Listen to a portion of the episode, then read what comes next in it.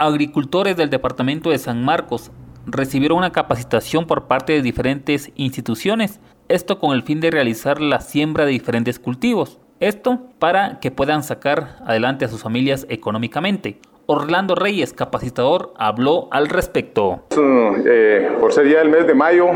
y las lluvias están empezando ya a presente en nuestro territorio, estamos conjuntamente con los agricultores celebrando el inicio de las siembras de café, de aguacate, de cardamomo, perdón, de, aguacate melocotón y todas las hortalizas en, el área,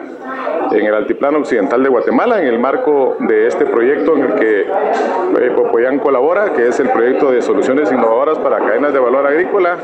que eh, ejecuta Popoyán y también de la mano con el gobierno de Estados Unidos a través de USAID. Este es un proyecto que los tenemos desde hace cinco años y estamos impulsando muy fuertemente el cultivo de aguacate con estrategia para diversificar los ingresos de los productores. Hasta ahora hemos mm, eh, establecido 500 hectáreas de aguacate con pequeños productores y son pequeños productores que tienen una, dos, tres, cuatro, cinco cuerdas de aguacate que han venido construyendo a lo largo de cinco años y la idea es que ellos puedan tener, además de otros cultivos que ya trabajan, un ingreso adicional a través del aguacate y estamos muy contentos porque es un proyecto en el que los productores participan activamente porque cofinanciamos entre ellos y nosotros este programa. Emisoras Unidas, primera en noticias, primera en deportes.